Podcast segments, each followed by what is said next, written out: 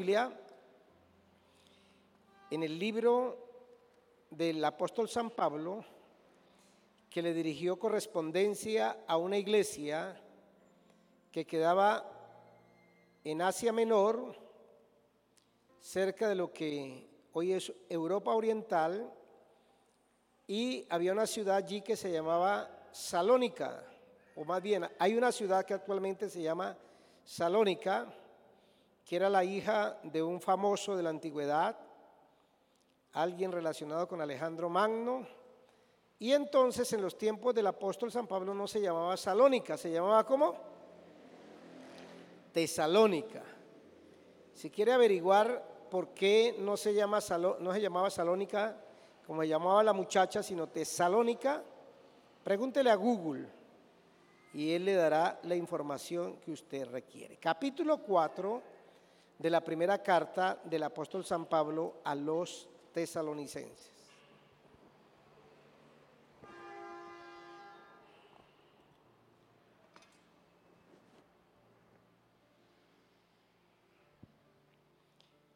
¿Encontró primera carta del apóstol San Pablo a los tesalonicenses capítulo 4? Salónica es la ciudad que hoy está allí, en lo que es... Mm, Grecia, Grecia o Turquía, Turquía, Turquía. El apóstol San Pablo había fundado esta iglesia antes de escribirle a los hermanos esta primera carta un tiempo atrás. Y le tocó salir corriendo de allá porque los enemigos del Evangelio, que los hay en todas partes, le tendieron una serie de trampas y lo obligaron a salir y entonces él se quedó muy preocupado por el estado espiritual de esos nuevos creyentes que han recibido la semilla de la palabra, pero que no sabía nada de ellos. Y en aquel entonces no estaba WhatsApp, ni Instagram, ni Face, ni nada de esas cosas. Entonces los medios de comunicación eran estas cartas. Y él escribe meses después de haber salido de allá, esta hermosa epístola para saber o para darles instrucciones a ellos de, la vida cristiana, de la vida en el Señor. Dentro de esas indicaciones están las del capítulo 4, versículo 13 en adelante. Él les dice a los hermanos, y no queremos, hermanos, no queremos que ignoren lo que va a pasar con los que ya han muerto o los que duermen para que no se entristezcan con como esos otros que no tienen qué? Esperanza, versículo 14. Porque si creemos que Jesús murió y resucitó, así también traerá Dios con Jesús a los que durmieron en él, o los que han muerto en él. Versículo 15. Conforme a lo dicho por el Señor, o conforme a la palabra lo declara, afirmamos que nosotros, los que estemos vivos y hayamos quedado hasta la venida del Señor, de ninguna manera nos adelantaremos a los que hayan muerto o dormido. El Señor mismo descenderá del cielo con voz de mando, con voz de arcángel y con trompeta de Dios. Y los muertos en Cristo, ¿qué va a ocurrir? ¿Qué va a suceder? Luego, dice el versículo 17, los que estemos vivos, los que hayamos quedado, seremos arrebatados junto con ellos en las nubes para encontrarnos con el Señor en el aire. Y así estaremos con el Señor para cuándo? Para siempre. Por tanto, anímense, consuélense, llénense de aliento, de esperanza con estas palabras. Por eso el tema de hoy por qué la venida del Señor nos trae consuelo, por qué la venida del Señor nos trae esperanza, aliento. Y quiero compartir con ustedes tres verdades en esta hora. Sabemos que el Señor prometió que volvería. Gracias por ese amén. Y el Señor no miente. Ya Él vino una vez, hace dos mil años, y lo había anunciado tres mil o cuatro mil años atrás. Empezó a decir que vendría el Mesías, que vendría el enviado de Dios, que llegaría el Señor a su pueblo y efectivamente, precisamente para esta época que celebramos, aunque Jesús nació en abril, pero por cuestiones de, cambio de, calendario de Europa, América, pues nosotros celebramos en diciembre, pero Él vino y nació de María Santísima, como dice usted, y tuvo siete hermanos y hermanas, y vivió 33 años y fue a la cruz y de la misma manera que Él vino así, de una manera material, real y habitó entre nosotros, Él también volverá por segunda vez conforme lo acabamos de qué? De leer. ¿Por qué el Señor nos da consuelo a través de la segunda venida? Número uno, porque la mayoría, por no decir todos los creyentes, tenemos un hijo de Dios, un hermano, un eh, salvado por Cristo que ya ha muerto. ¿Cuántos tenemos muertos en el Señor? Su mamá, su hermano, su tío, su abuelo, su abuela. Yo también tengo. Y lo primero que quiero decirle a usted, o lo que la palabra nos dice en esta noche, es que no debemos llenarnos de consuelo porque no hay destino o destrucción eterno, eterna, perdón, para los que han muerto en el Señor. Lo primero que dice, hermanos, no quiero que ustedes qué? Ignoren. Que la ignorancia se apodere de ustedes acerca de los muertos, de aquellos que ya han partido a la presencia del Señor. Y entonces, ¿cómo así, pastor? Sí, lo que está diciendo el el apóstol San Pablo a través de la palabra es que volveremos a encontrarnos con esos que nos, se nos adelantaron. Yo volveré a ver a mi mamá, que murió en el Señor, que descansó, que partió confiando en Cristo, que era una cristiana, y usted también volverá a ver los suyos. Mire, no se desaparecen en el éter, en el espacio cósmico no vuelven a ser parte de esta naturaleza como piensan muchos. No, mire la esperanza que le da el Señor a la iglesia y a usted. Mire, no ignoren acerca de los que duermen, porque esos que durmieron en Él volverán con el Señor acá. Se va a encontrar con sus muertos. Se va a encontrar con sus muertos. lo va a volver a ver, la va a volver a ver. Amén. Número dos. ¿Por qué la venida del Señor es un consuelo y una esperanza? Lo dice el mismo versículo 13. Para que no se entristezcan como los demás que no tienen esperanza. Una persona que ha muerto sin tener a Cristo como Señor y Salvador de su vida, lo único que le da es tristeza y dolor porque se fue. Se fue mi abuelita, se fue mi mamá, se fue mi esposo, se fue mi esposa, mi hermanito que yo tanto amaba. Y el Señor le dice a usted, tenga esperanza en vez de mucha tristeza. No le está diciendo a usted ni me está diciendo a mí que no nos va a causar tristeza la pérdida de un ser querido, porque hay creyentes evangélicos tontos que le dicen, hermana, no sufra, hermano, no sufra. ¿Cómo se le ocurre llorar? No, mire que el apóstol no está diciendo que no vamos a tener, solo que no vamos a tener tristeza ni dolor, sino que dice, como los que, como los otros que no tienen qué, usted y yo. Amén. Y hay una gran diferencia entre uno haber muerto en el Señor. Yo pienso en mi familia.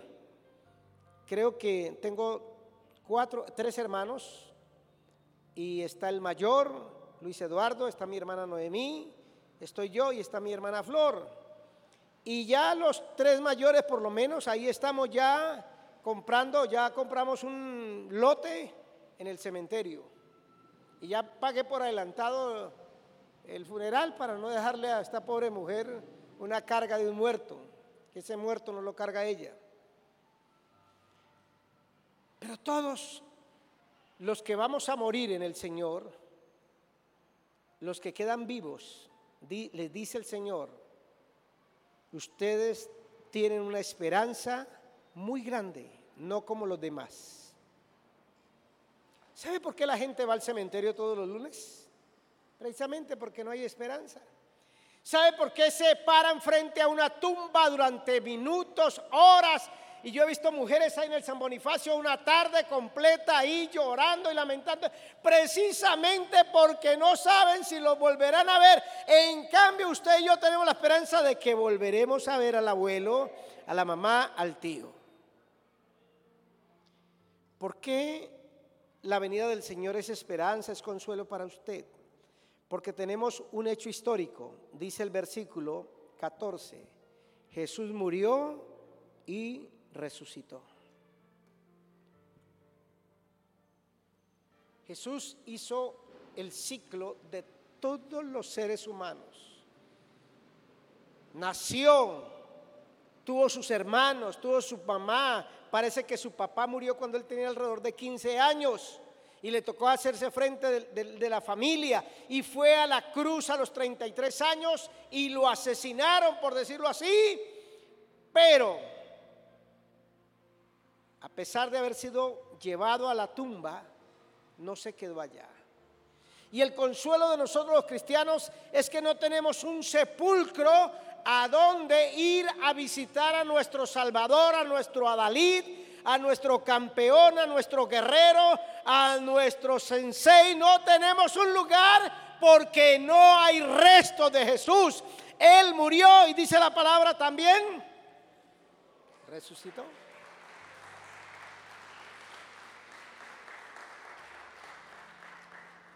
¿Qué seguridad tiene una persona que tiene religión pero no tiene a Cristo?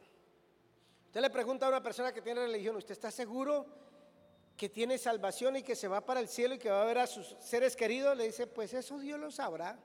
Es lo máximo que le dicen. En cambio, mire cómo respondemos los cristianos.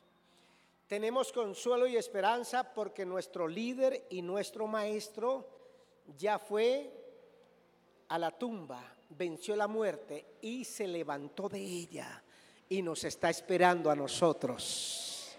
Dice el apóstol San Pablo, yo quiero partir y estar en la presencia del Señor. Ahora, luego añade, ¿por qué usted y yo debemos tener esperanza acerca de la venida del Señor? Y aquí quiero introducir lo que decía la pastora hace ocho días en el mensaje. Hay mucha gente de la iglesia que cuando le hablan de la venida del Señor le da susto. Ay, el Señor va a venir.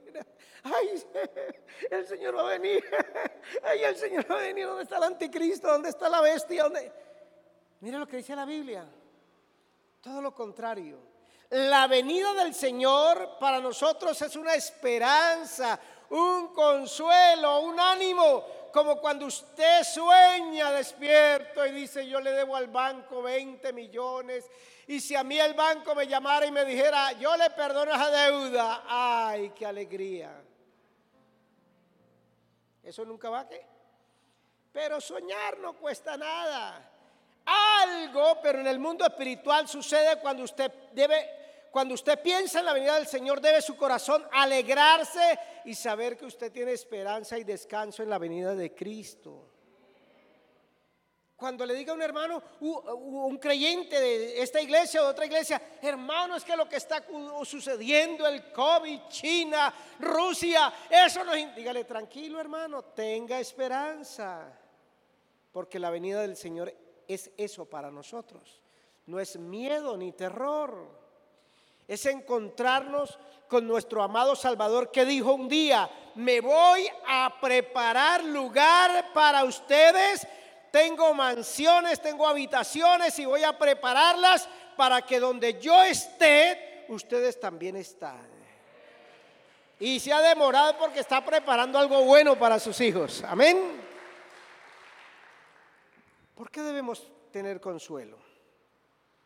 Porque nuestros seres queridos que han muerto, dice la palabra aquí, vendrán con Cristo cuando Él regrese por segunda vez. Ay, pastores, que yo la otra noche se me apareció mi abuelita y me dijo, mi hijo, debajo del colchón yo dejé un número de la lotería, mire a ver si de pronto...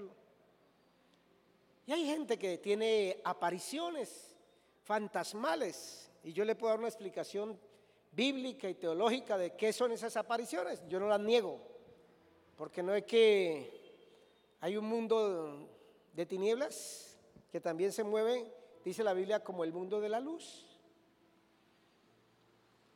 El Señor, el Señor no, no permite que cuando un ser parta de esta tierra vuelva a esta tierra absolutamente a nada. Él no lo permite, no se asuste. Pero pastor, era mi abuelita, pastor, ella tenía un cachumbito así y se lo hacía así, yo lo miraba, sí. ¿No es que el diablo miraba como su abuelita hacía el cachumbito así? Mire lo que está diciendo la Biblia, que los muertos regresarán con él a esta tierra. No quedarán tocando arpa, como dicen ciertos amigos. Un día un niño me dijo, yo no quiero al cielo, pastor. Le dije, ¿por qué, mi amor? Digo, ¿por qué que yo no sé tocar arpa? Y hay creyentes que creen que el Señor nos lleva para el cielo y allá nos va a dejar en un... Mire, Él regresa con todos los que han muerto a esta tierra porque esta tierra no se va a extinguir, esta tierra tiene propósito en los planes de Dios. Y cuando Él regrese, por segunda vez, vendrá su abuelita, vendrá su esposo, vendrá su esposa, vendrá la hermana Dolores, vendrá la hermana Rosario, el hermano Simón y todos los que han muerto en esta iglesia vendrán con Él a esta tierra. Y pastor, ¿nos van a hablar? Pues claro, no es que el Señor no nos quita la, mudez. No nos quita el habla, perdón, no nos hace mudos. El Señor nos da la oportunidad de hablar. Es la esperanza que usted y yo nos debemos ver. Mire, pastor, pero eso suena a, una película como Encanto, como de Walt Disney, como esa vaina. No es la palabra. Mire lo que dice la escritura. Versículo 15, por lo cual os decimos esto por palabra del Señor. Y entonces aquí viene la última razón que le doy. ¿Por qué usted debe tener esperanza y confianza y gozo y consuelo en la venida del Señor? Porque lo afirma la palabra de Dios. Y sus dichos siempre se cumplirán. Mire, la Biblia dice que si usted no acepta a Cristo, usted es una mujer perdida en este mundo y jamás tendrá paz. Así dice la Biblia. Y así usted se haga siete saumerios y se bañe con las siete hierbas y consiga siete maridos y siete millones de pesos cada día y siete casas y siete apartamentos y siete carros. Usted jamás tendrá paz en su corazón porque la Biblia dice, no hay paz para aquel que anda lejos de Dios. Y yo le creo a esa palabra.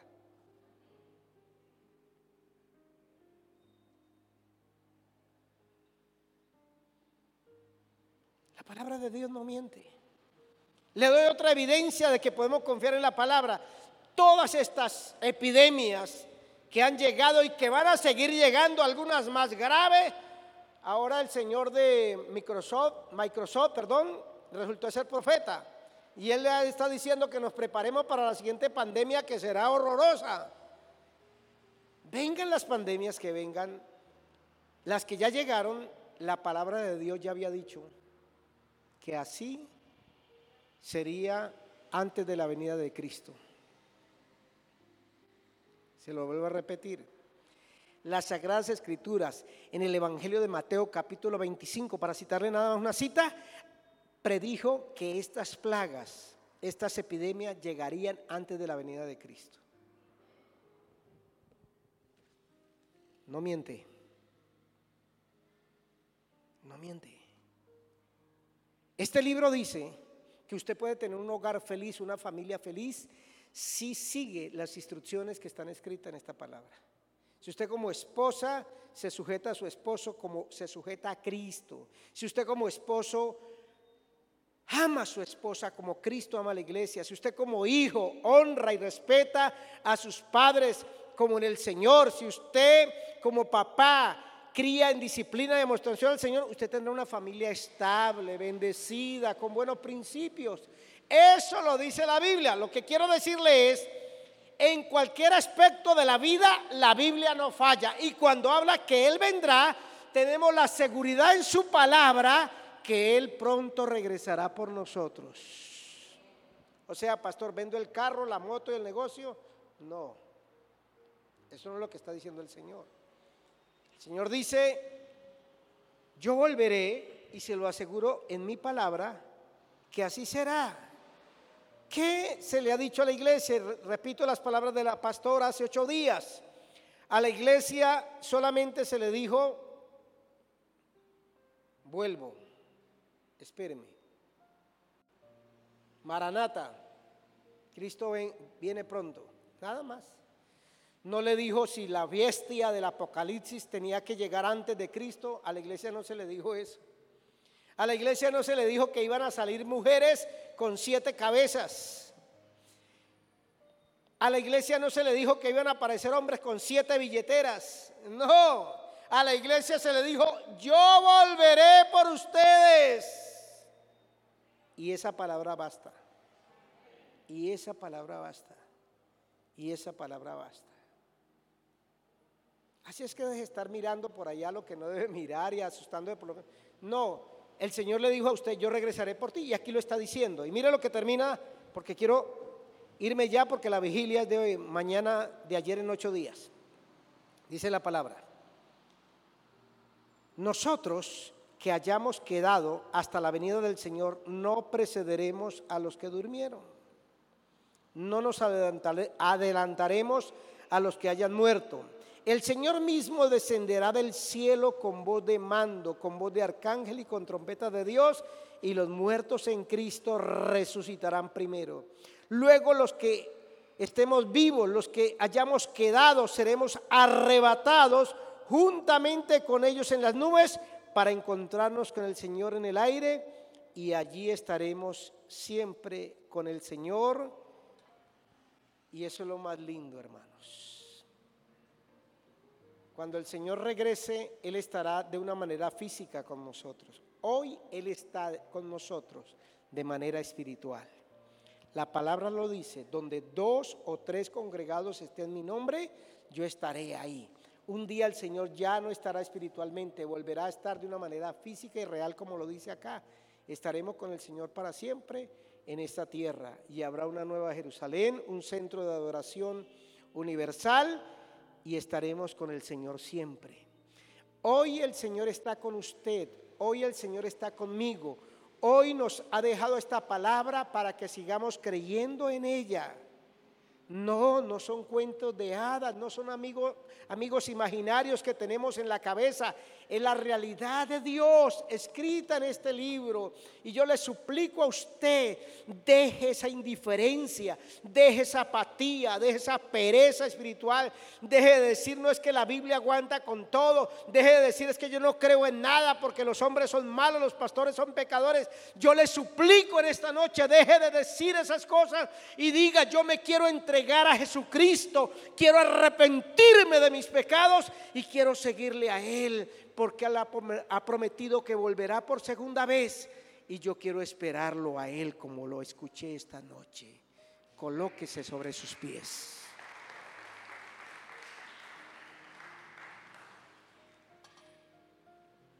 Póngase en contacto con Dios en este momento. Cierre sus ojos para que pueda concentrarse mejor. Y le hago dos preguntas. Si el Señor viniera ahora, usted podría hacer lo que dice aquí la Biblia, irse con el Señor. Si el Señor viniera ahorita a las nueve, usted podría ver al Señor con sus seres queridos, con su abuela, con su abuelo, con sus tíos, con su tía, su hermano, su hermana, su esposo, su esposa, que como lo hemos visto, regresarán un día a esta tierra con el Señor, ¿usted los volvería a ver? Si no puede responder afirmativamente a esas dos preguntas, Usted necesita urgentemente a Cristo. No necesita una religión. No necesita seguir defendiéndose y escondiéndose en sus argumentos de tres pesos. Que es que los cristianos tienen muchas fallas, que es que las iglesias son pecadoras, que es que hoy no se puede confiar en nadie, que es que la Biblia es un papel. Eso creían cuando él vino por primera vez y volvió y estuvo acá. Vino a esta tierra y estuvo. Y dijo que volvería y lo estamos esperando. Deje de a un lado sus argumentos y acepte la verdad de Dios, el amor de Dios, que te dice, yo soy el camino, la verdad y la vida. Señor, gracias en esta noche por la palabra que nos amonesta, que nos ilumina el entendimiento, que hace sabio al sencillo. Es consuelo saber que tú vuelves por segunda vez. Es alegría, es esperanza saber que tu iglesia no está puesta en esta tierra para siempre. Que podríamos ser la última generación de cristianos sobre la tierra. Y Señor, te decimos, como dice el último versículo de la Biblia, ven Señor Jesús, ven por tu iglesia, por Catedral de Vida y todas las iglesias del mundo los hermanos en Nigeria que están sufriendo persecución, la iglesia subterránea en China, que ese poderoso imperio les ha quitado la libertad de adorarte a ti. Las iglesias pobres de Haití, que apenas si pueden comer una o dos veces al día. Las iglesias de Colombia que confiamos y esperamos en ti. Ven por tu iglesia, Señor, te lo ruego y te lo suplico. Ven por tus hijos y tus hijas. Qué lindo saber que nuestros seres queridos que han muerto en ti, los volveremos a ver porque regresarán contigo. Y nos abrazaremos. Y tal vez podremos llorar de alegría al saber que fuimos fieles. Y estaremos con el Señor para siempre y con nuestros seres queridos. Mi Dios, gracias por los amigos y las amigas que nos están acompañando en esta noche que esta palabra les haga ver la necesidad de deponer sus argumentos, sus filosofías, sus ideas religiosas, filosóficas, que en lugar de acercarlos a Dios los ha alejado y no les ha permitido tomar una decisión firme, real y auténtica por Cristo. Permite que esta palabra nos acerque a ti, Señor. Bendigo a mi hermano, a mi hermana, que ha venido en esta noche triste y abatido, que esta palabra, como dice al final, que nos dé ánimo, que nos consolemos con esta palabra, que nos animemos con esta palabra y que mi hermano lo reciba. En el nombre poderoso de Jesús, te lo ruego en esta noche. Amén.